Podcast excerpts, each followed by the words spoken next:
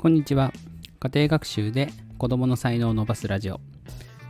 パーソナリティの人塾長です。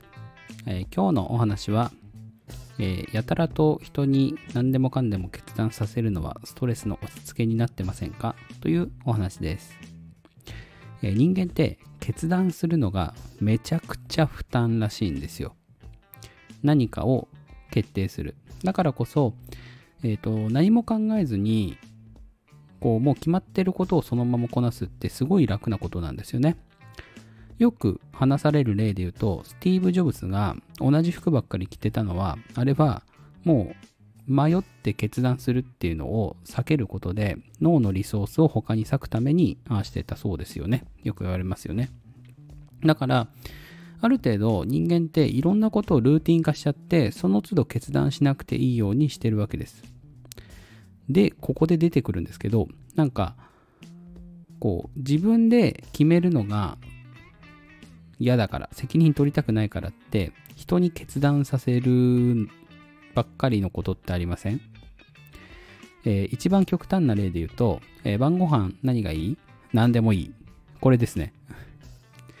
これね、何でもいい、辛いですよね、言われた方は。選択肢があるんだったらまだいいですよ。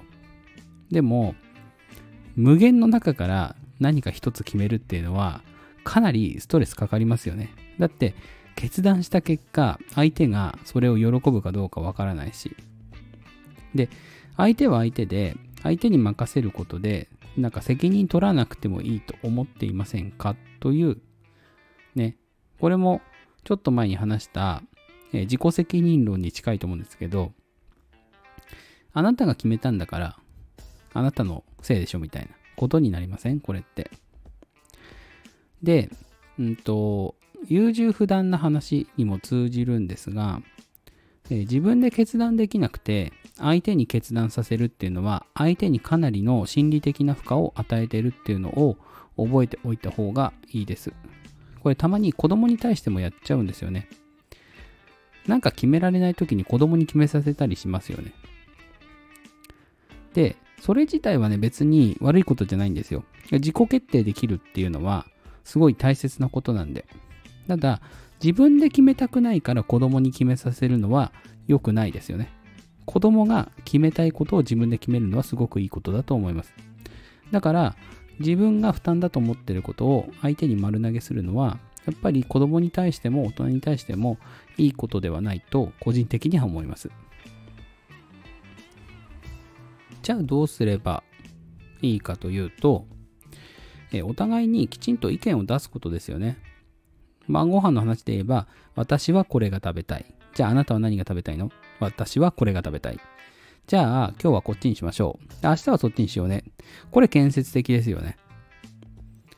で、やっぱり、こう、相手に何か決めさせたいのであれば、自分はどうだっていう意見を持って、え相手に話をするべきだと私は思うんです。それが、えー気の知れた中であったとしても。だって、初めに言いましたよね。人間って決断するのがめちゃくちゃストレスなんですよ。だとしたら、やっぱり相手にばっかりその決断するっていう負担を押し付けるのは、ストレスの押し付けになりますよね。だからこそ、えー晩ご飯の例で出しましたが、えー子供に関することとか丸投げせずに、こうお互いに意見をきちんと出して、えそれがぶつかってしまったとしても、きちんと意見を出して、お互いに決断していく。ね。二人で決めていくのは難しいかもしれません。けれども、相手の選択を尊重していく。相手が、え決めたことは、もうそのまま通すし、こちらが決めたことも通してもらう。で、意見がぶつかった時にはきちんと話し合う。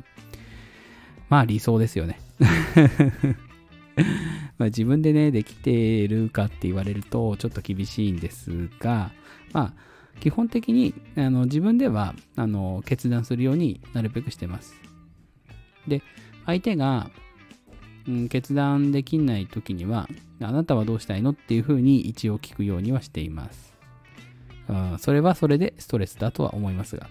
うん、あなたはどうしたいのって聞くってことは相手に決断させるってことですからね。うん。やっぱこのあたりはね、バランス難しいですよね。うん。自己決定ってとっても大切ですし、でも、それも自己決定ばっかりで行き過ぎると、ストレスどんどんどんどん抱えがちなので、ある程度考えずに決めれるものもルーティンとして作っておくと、まあ、脳のリソースが避けるかなと思います。私も注意ですね。うん、今日のお話は、まあ、人に決断させるのはストレスだから、えー、お互いに決断していきましょう、えー、分割していきましょうみたいな、そんなことでどうでしょうか。えー、今日の放送がいいなと思った方は、いいねやコメント、フォローをお願いします。それでは失礼します。